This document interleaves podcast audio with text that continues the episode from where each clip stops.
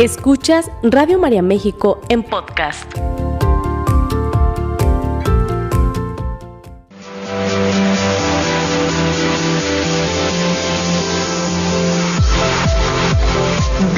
Bienvenidos al lugar en donde los retos son oportunidades para fortalecernos. Gimnasia Emocional, la revista radiofónica de salud mental, con sugerencias prácticas, entrevistas, temas de actualidad y los mejores ejercicios que desarrollan tu potencial para crecer y mejorar. Gimnasia Emocional, con el psicoterapeuta Marco Antonio Susán.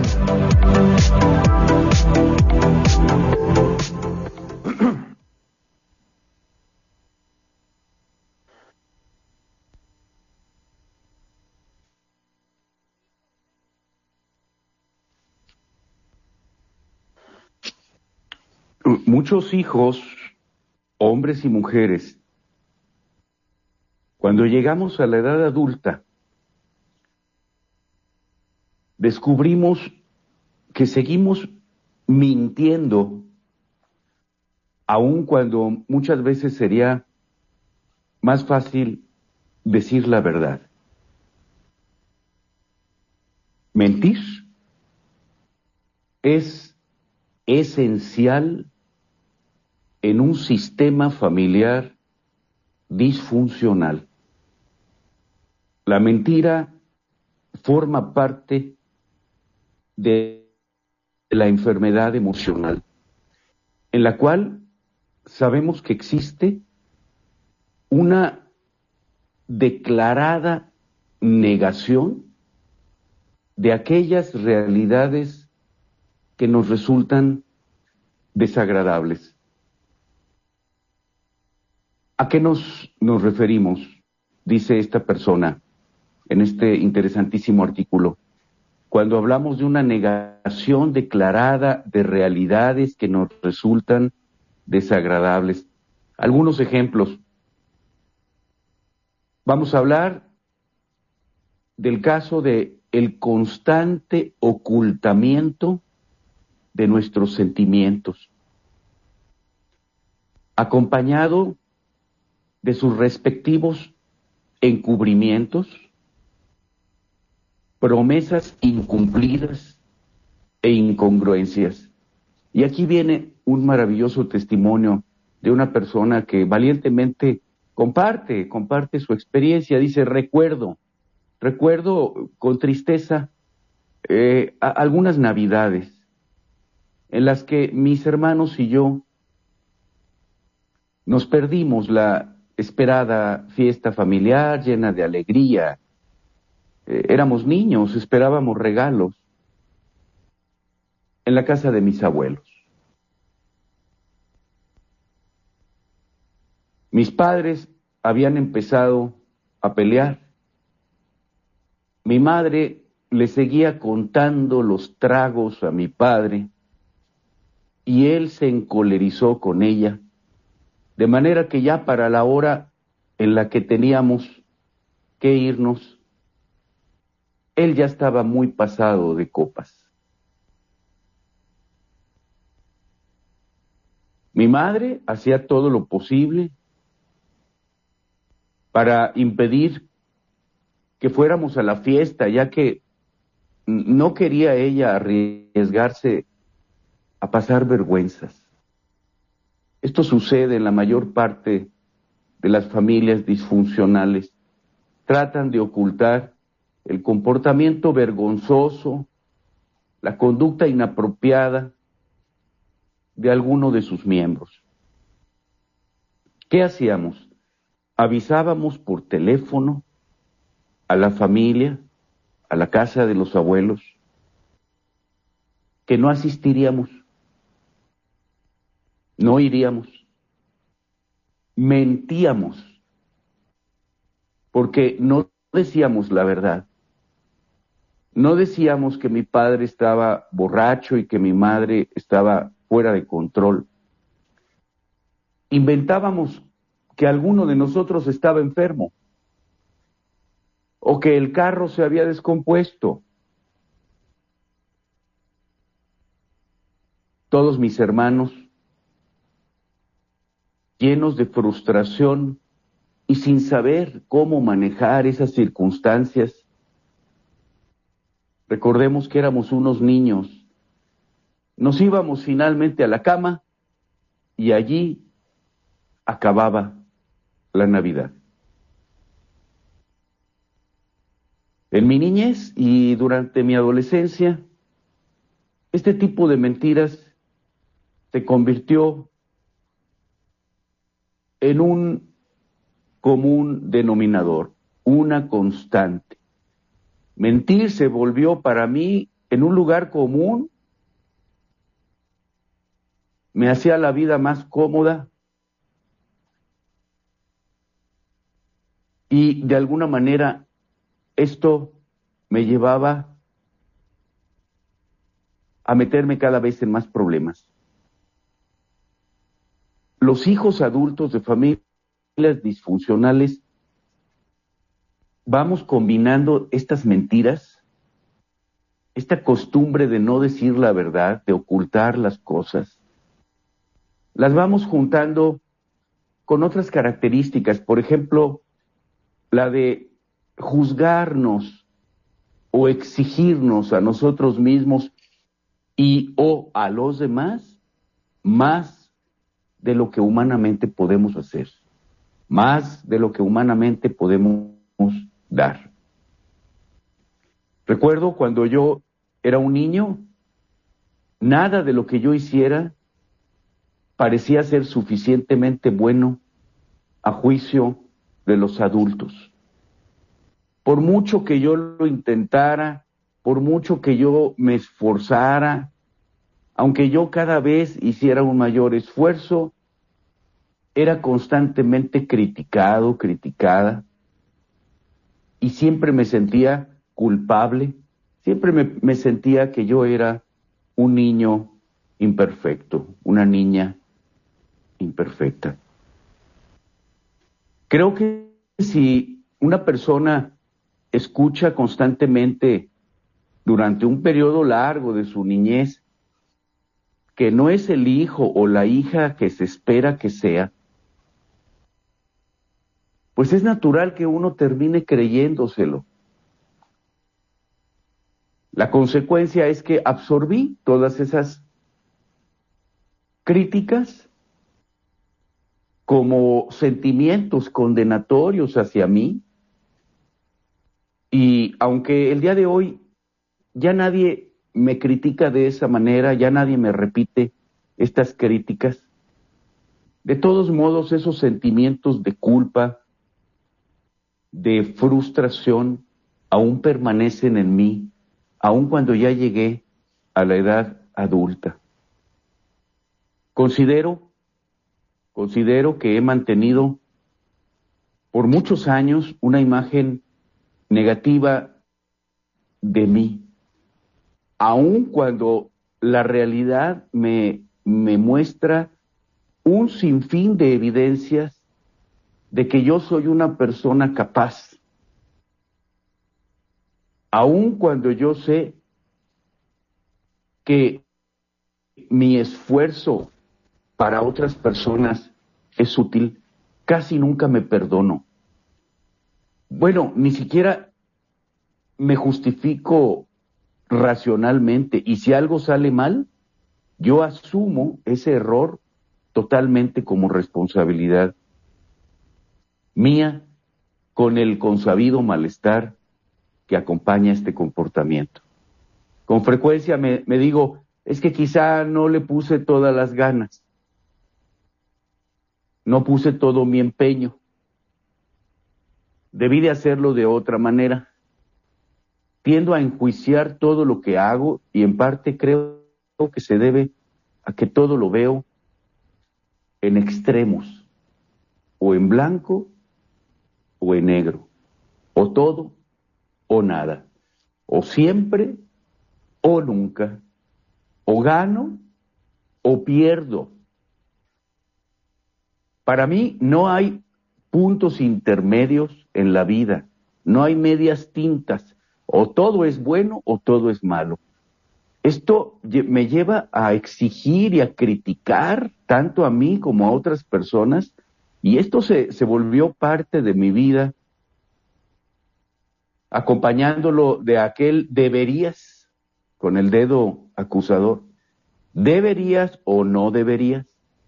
Estos son los lentes con los que yo aprendí a ver la vida. Son los lentes con los que yo me he juzgado continuamente. Así como no había manera de llegar a los niveles de perfección que yo pensaba que se me exigía durante mi infancia, el día de hoy en mi vida adulta tampoco alcanzo nunca los niveles que yo mismo, que yo misma establezco. Desde muy pequeño aprendí a cuidar demasiado las cosas, a sobrecuidar a, ahorrar lo poco que tenía, a ser extremadamente previsora hasta el grado de, de convertirme en una persona obsesiva, a preocuparme demasiado por pasar inadvertida, a no molestar a nadie. Casi nunca me permití manifestar mis sentimientos difíciles, ni, ni a mis compañeros, ni a mis familiares, por temor al conflicto aunque yo tenga que salir perdiendo. Como fui un niño, una niña tan criticada, no aprendí a aceptar tranquilamente mis errores, mis insuficiencias, mis propias limitaciones simplemente como ser humano. No aprendí a perdonarme por mis defectos.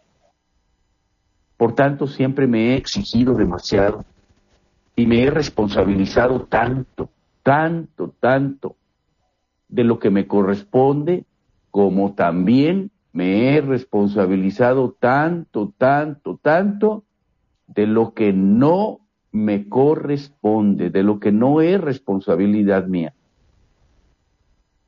Claro que a esto va supuestamente el supuesto eh, enjuiciamiento, el, el, es entendible,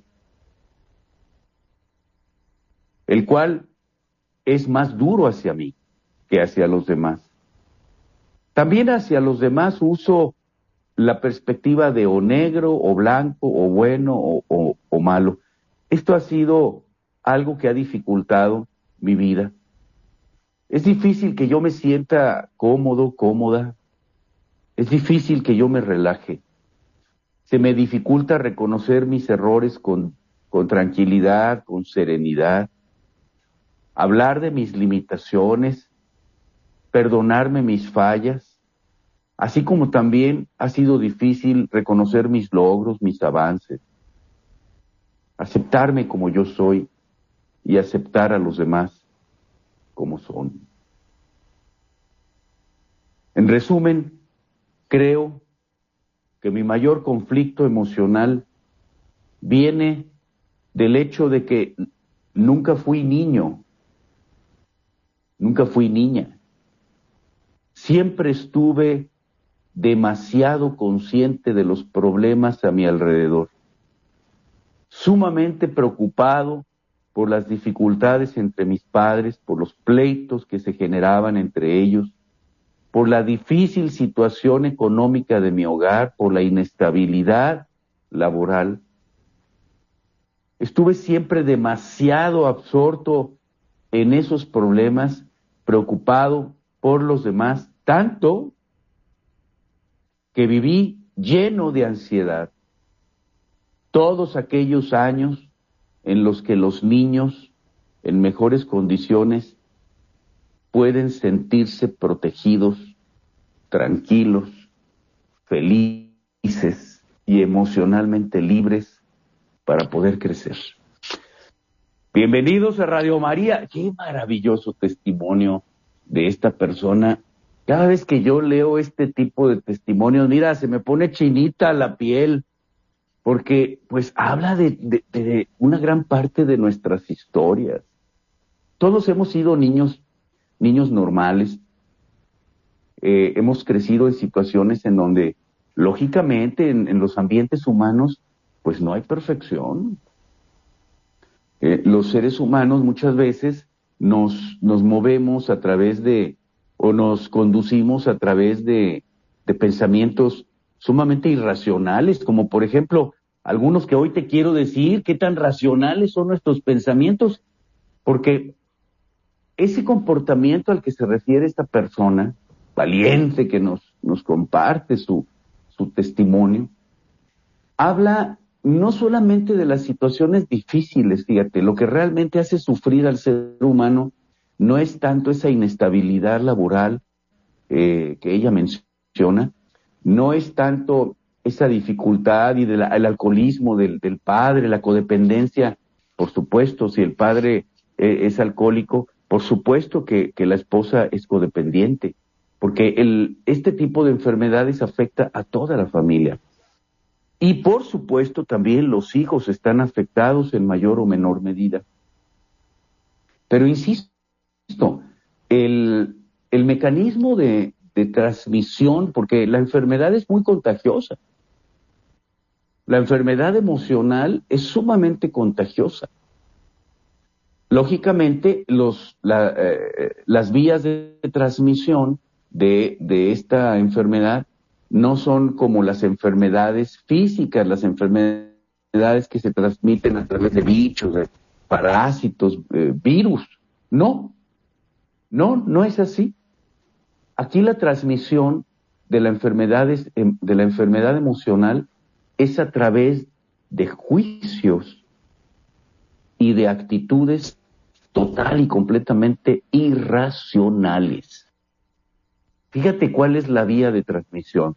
Y aquí tenemos mucho de, de estos mecanismos irracionales del pensamiento. El primero que te quiero compartir, la necesidad de aprobación. Esta necesidad enfermiza de agradar a los demás. Una necesidad enfermiza que me hace totalmente infeliz. Dice aquí en, este artículo eh, eh, acerca de los pensamientos irracionales, dice, no se trata de disfrutar de un halago, sino de necesitar que cada uno de, de nuestros comportamientos, de nuestros actos, sea aceptado, reciba un like, reciba una palomita, reciba un aplauso, reciba un, una aprobación. Piensa, vístete, actúa a lo que los demás esperan, porque de esa manera recibirás la aprobación, el halago, el aplauso que enfermizamente vamos desarrollando. La necesidad de aprobación, lógicamente, es uno, uno de los tantos, de los tantos pensamientos irracionales. Hoy te quiero compartir cinco, cinco, yo sé que estás ahí ya con tu cuaderno, con tu cuaderno, con tu, tu blog de notas, y si no, ve por él, ve por él, porque te voy a compartir cinco pensamientos irracionales que nos hacen la vida difícil, pero nos abren la puerta precisamente para encontrar una vida funcional.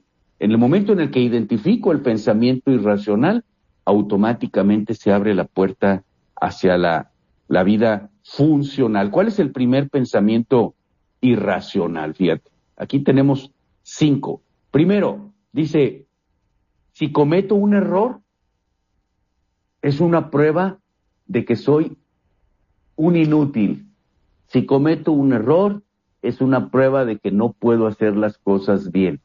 Si cometo un error, es una, una prueba muy clara de que soy incapaz.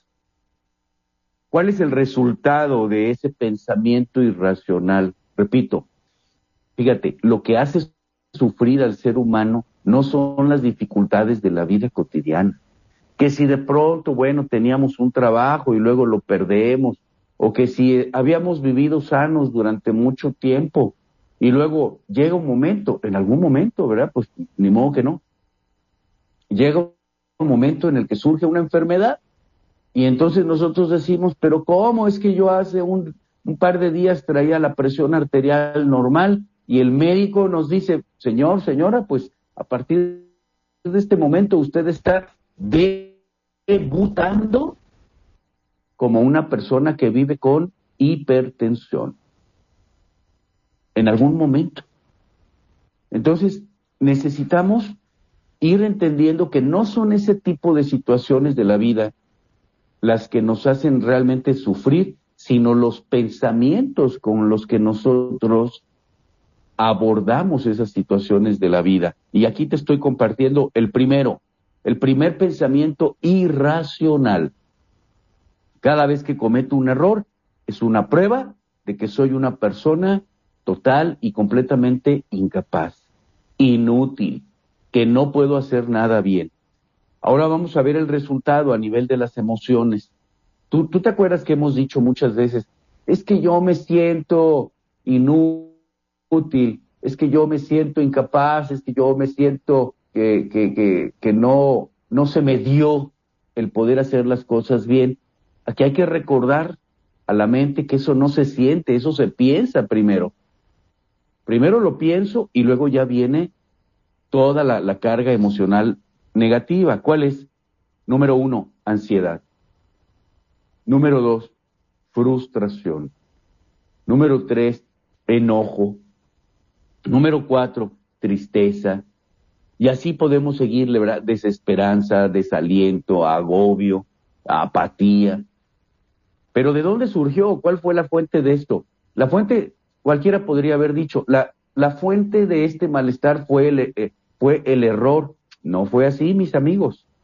La fuente de ese malestar no fue la, la equivocación, tampoco fue lo que sucedió en la vida. La fuente de ese malestar a la larga es el pensamiento disfuncional o el pensamiento irracional que mantiene el malestar en la vida del ser humano. Primer pensamiento irracional, ¿cuál fue? Si cometo un error es una muestra de que soy un inútil, que soy incapaz. Segundo pensamiento irracional, no me puedo controlar. No, no me puedo mantener quieto, quieta, no me puedo mantener sereno, serena, no puedo controlar mis emociones. No puedo yo con esta, con, con, esta emoción que, estoy sintiendo. Si yo pienso que no me puedo controlar, ahí está otro pensamiento irracional, ¿verdad? No me puedo controlar. Es un pensamiento sumamente irracional. claro que me puedo controlar, por supuesto que me puedo controlar. Pero cuántas, durante cuántas eh, épocas de nuestra vida, durante cuántos años hemos alimentado este pensamiento irracional de no me puedo controlar. Y entonces no me pude controlar. Y es que si me enojo no me puedo controlar. Y es que si me pongo triste no me puedo controlar. Y es que cuando me siento frustrada no me puedo controlar. ¿Cuál es, cuál es a nivel emocional el, resultado de este pensamiento eh, eh, irracional? El resultado es ira, rabia, un nivel de excitación nerviosa que va más allá de nuestras posibilidades. Allá hay riesgo, ¿eh? Ahí hay un riesgo, por cierto, porque cuando la persona no sabe controlarse, ese, ese nivel de excitabilidad nerviosa lo puede llevar en algún momento a un brote psicótico, por supuesto, claro. Puede haber una ruptura con la realidad. Eso es algo común, ¿eh? Este tipo de, brotes o de crisis. La ira, la rabia, esos sentimientos intensos de frustración, de desesperación. Entonces, fíjense cómo cada pensamiento va acompañado con una carga emocional y por supuesto nos va llevando a comportamientos indeseables. Por ejemplo, en el caso del primer pensamiento irracional, este de que no, de que no puedo, de que soy inútil, ¿cuál va a ser el comportamiento asociado a esto? Pues que me voy a dar por vencido fácilmente que no voy a poder confiar, no me voy a dar permiso de confiar en mis propios recursos, en mis propias capacidades y que por lo tanto voy a dejar de intentar.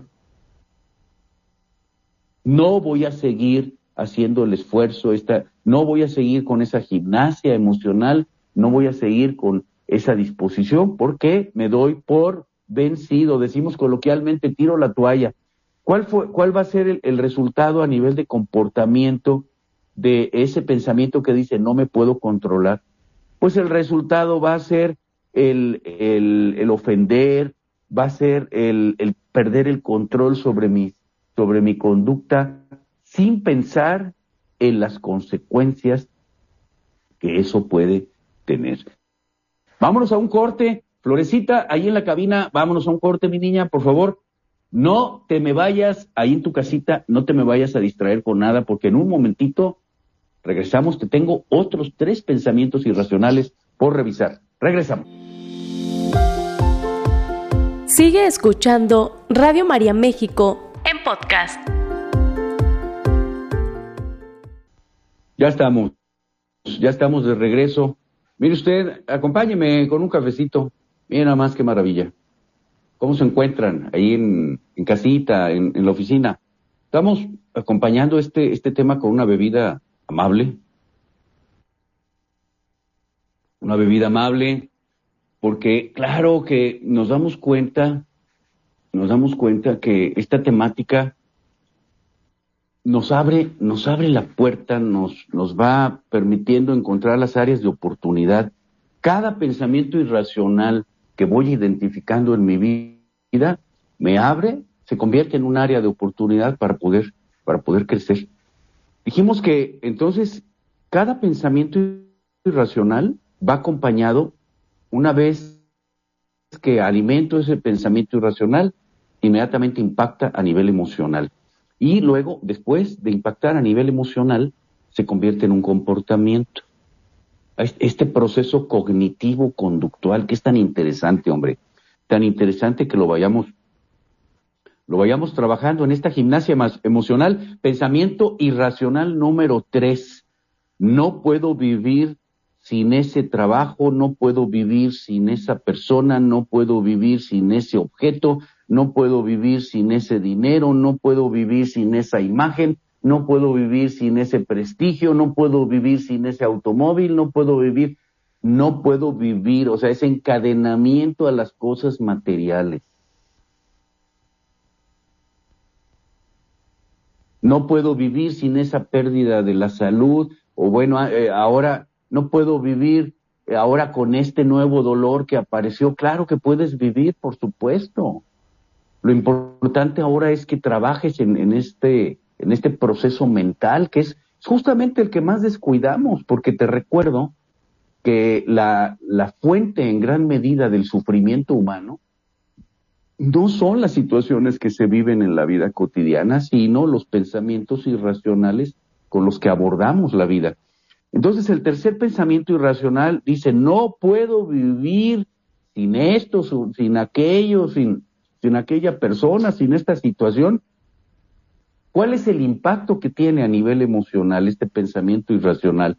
Eh, fíjate cómo todos son una fuente o son, son un, como si fueran un botón detonante de la ira, de la tristeza, de la frustración y por supuesto esto eh, conlleva el, riesgo de eh, convertirse en, en una situación que detone o que, eh, que, que, vaya este, terminando en una crisis más fuerte. Incluso en este caso puede sobrevenir una crisis depresiva. Me puedo deprimir, puedo caer en, una, en ese, esa tristeza profunda, esa apatía profunda, ya no tengo ganas de nada, ni siquiera tengo ganas de levantarme en la mañana a dar esa vueltita allá a la cuadra o a la unidad deportiva o al parque que, que, tengo cerca de, cerca de la casa, siento que la vida ya no tiene sentido eh, eh, o, o, o, que ya eh, mi esfuerzo no tiene razón de ser. Fíjate cómo se va eh, concatenando, ¿verdad? este proceso que inicia en un pensamiento irracional y luego en, en una carga emocional negativa y luego en un comportamiento inapropiado, comportamiento disfuncional, claramente. Cuarta, cuarto pensamiento, cuarto pensamiento irracional. Todas las personas deben aceptarme todas las personas deben quererme. A, esto nos referíamos con el punto este de la, la necesidad enfermiza de recibir aplauso, likes, aprobación, número de suscriptores, número de seguidores, pues puras cosas falsas, son puras superficialidades. Fíjate que ese es un síndrome que se está ahorita a nivel mundial, se está detectando que los jóvenes, los muchachos que andan entre los, pues desde muy, desde muy chavos, desde los 14 hasta los 45, me atrevo a decir, este, eh, están muy dependientes los, los, los, jóvenes, están sumamente dependientes de, de, creen que su vida, piensan que su vida es a través de ese impacto en las redes sociales. Figúrate nomás. El nivel, el nivel de irracionalidad en el que vivimos. Se olvidan que Dios hay más alegría en el cielo por uno, por uno que, que, que, se convierte que por 99 justos que no necesitan conversión, que no necesitan corregirse, porque esos 99 creen que son perfectos. Fíjate, fíjate, qué importante es volver al pensamiento racional. Y tú me preguntarás, Marco, espiritualmente, ¿qué es esto del pensamiento racional? Espiritualmente significa volver a la voluntad de Dios. El pensamiento racional significa volver al pensamiento de Dios, volver al plan de Dios, volver a la visión de Dios, volver a la perspectiva de Dios, volver a la mano de Dios, volver a la fortaleza de Dios, volver a la presencia de Dios. Eso es regresar a la racionalidad. Entonces, todas las personas deben quererme o aceptarme, otra vez, fuente de ira, fuente de frustración permanente y por lo tanto eh, una, una eh, compulsión por, por hacer cosas que agraden a los demás y no por el gusto de hacerlas. Cosas que, que, que buscamos que reciban un aplauso, este, una, una gratificación de alguna manera, ¿verdad? Entramos en conflicto o nos peleamos inclusive con la vida siempre que nos, nos enfrentamos a esa realidad de que, bueno, pues hay, hay, hay personas que eh, a lo mejor nos van a ver, eh, eh, no, no todas las personas te van a aplaudir.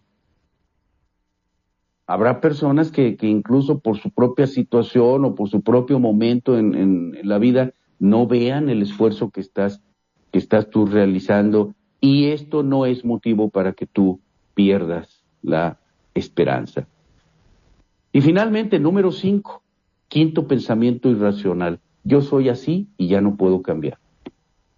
Yo soy así y ya no voy a cambiar. ¿Cuál es el resultado de este pensamiento irracional? Frustración, mucha frustración. ¿Por qué? Porque cierro todas las puertas para la alegría. La alegría surge del cambio, imagínate. La alegría surge del, cambio constante. La alegría surge, eh, recordé ahorita eh, uno de los ejercicios yo digo que es una gimnasia mental y una gimnasia emocional que hacía Albert Einstein, eh, que procuraba siempre eh, ir, ir por, llegar a su casa eh, por caminos diferentes. Ese es uno, ¿verdad? Pero puede, puede haber muchos, ¿verdad? Acercarte a, a tu esposo, a tu esposa de una manera diferente. Acercarte a tus hijos de una manera diferente. Ensayar nuevas opciones que no sean esas a las que estamos acostumbrados, que no vienen de una racionalidad, sino que vienen de un pensamiento disfuncional. ¿Cuál va a ser el comportamiento si yo sigo con el pensamiento irracional de así soy y no voy a cambiar? Pues que voy a seguir teniendo y alimentando actitudes, comportamientos destructivos, disfuncionales, irracionales, tanto hacia mí como para las personas que, tengo muy cercanas. Fíjate qué importante. Entonces, este desglose de pensamientos irracionales que te acabo de compartir nos puede llevar entonces a, a analizar en este momento, en este momento de nuestra vida, qué cosas puedo yo empezar a realizar de una manera diferente, de una manera más funcional. ¿Cuál pensamiento eh, eh, puedo yo ahorita empezar a trabajar? Darme permiso de identificarlo como un pensamiento irracional sin castigarme, aquí, mucha atención, sin castigarme, detectar el pensamiento irracional. Eh, y es que esto es, esto es tan importante porque he hablado con muchos adultos adultos que me dicen, es que cada vez que detecto un pensamiento irracional me siento, me siento muy culpable, me siento muy ansioso. Es que te sigues juzgando sin piedad. Creciste en un, en un ambiente muy, muy sobreexigido. O tú te sobreexigiste desde pequeño, desde pequeña. Tanto, tanto, tanto, que ya el solo hecho de ir identificando una limitación o algo que, que necesito mejorar, ya se convertía para mí en, en, algo muy amenazante, ¿verdad? De tal manera que al, paso del tiempo, pues entonces voy evitando, voy evitando descubrir situaciones que tengo que mejorar por miedo, por miedo a que al irlas identificando, automáticamente yo agarre el látigo y ya empiece a, a fustigarme, ¿verdad? Empiece a castigarme por, por ser imperfecto, imagínate nada más. Ahí está otro pensamiento sumamente irracional. Necesito ser perfecto. Ese es uno de los pensamientos irracionales, yo, yo creo, más marcado en, en, en el ser humano, que necesitamos ser perfectos. Fíjate que Dios no nos quiere perfectos. Dios nos quiere progresando. Cuando Jesús nos dice, sean perfectos como mi Padre es perfecto, a lo que se refiere lógicamente Jesucristo, nuestro Señor, no es a que, a que seamos eh, eh, eh, perfectos, sino que, que intentemos a través del progreso gradual, a través del avance cotidiano. Jesús sabía muy bien cuál era nuestra naturaleza, Él sabe muy bien cuál es nuestro ritmo de avance. Por supuesto que Dios nunca nos pide más allá de lo que realmente podemos dar. Y en el caso de la, naturaleza humana, este criterio de perfección no es otra cosa más que progreso diario, progreso constante. Dios no nos quiere perfectos, Dios nos quiere progresando. Y te, comparto esta última idea que, que me parece bellísima, bellísima. Si habíamos crecido en esa mentira, si habíamos crecido en esos pensamientos irracionales que son mentiras, en esos pensamientos irracionales que nos llenan de frustración, de, ira, de, de desesperanza, entonces habíamos crecido negando, ignorando, culpando y evitando. Dice aquí esta otra persona, dice, yo negaba, ignoraba, culpaba y evitaba como resultado de estos pensamientos irracionales. Hasta que un día Dios nos concede la gracia. ¡Qué maravilla! Bendito sea el Señor. Hasta que un día Dios me concede la gracia de mirar, admitir y aceptar.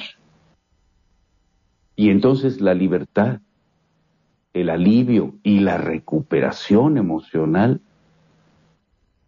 surgen de esa gran puerta a través de la cual ahora miro, admito y acepto. Si anteriormente yo vivía en la mentira, bueno, pues el día de hoy nos tomamos de la mano de la Virgen María y le decimos, Madre Santísima, si anteriormente nosotros, tú lo sabes muy bien, veníamos de la negación, la ignorancia, los sentimientos crónicos de culpabilidad y esa compulsión de evitar la realidad que el día de hoy, el día de hoy, de la mano de la Virgen María, podamos abrirnos a toda esa gran libertad, a todo ese alivio y a esa recuperación emocional que viene cuando yo miro, admito y acepto con amor. Que así sea. Muchas gracias, Flora, ya en la cabina de la sede nacional de Radio María. Un gran abrazo para todas las personas que nos acompañaron en esta emisión más de gimnasia emocional. Te espero la próxima semana con mucha, mucha, pero mucha más gimnasia para crecer en el amor. Hasta la próxima. Que Dios me los bendiga.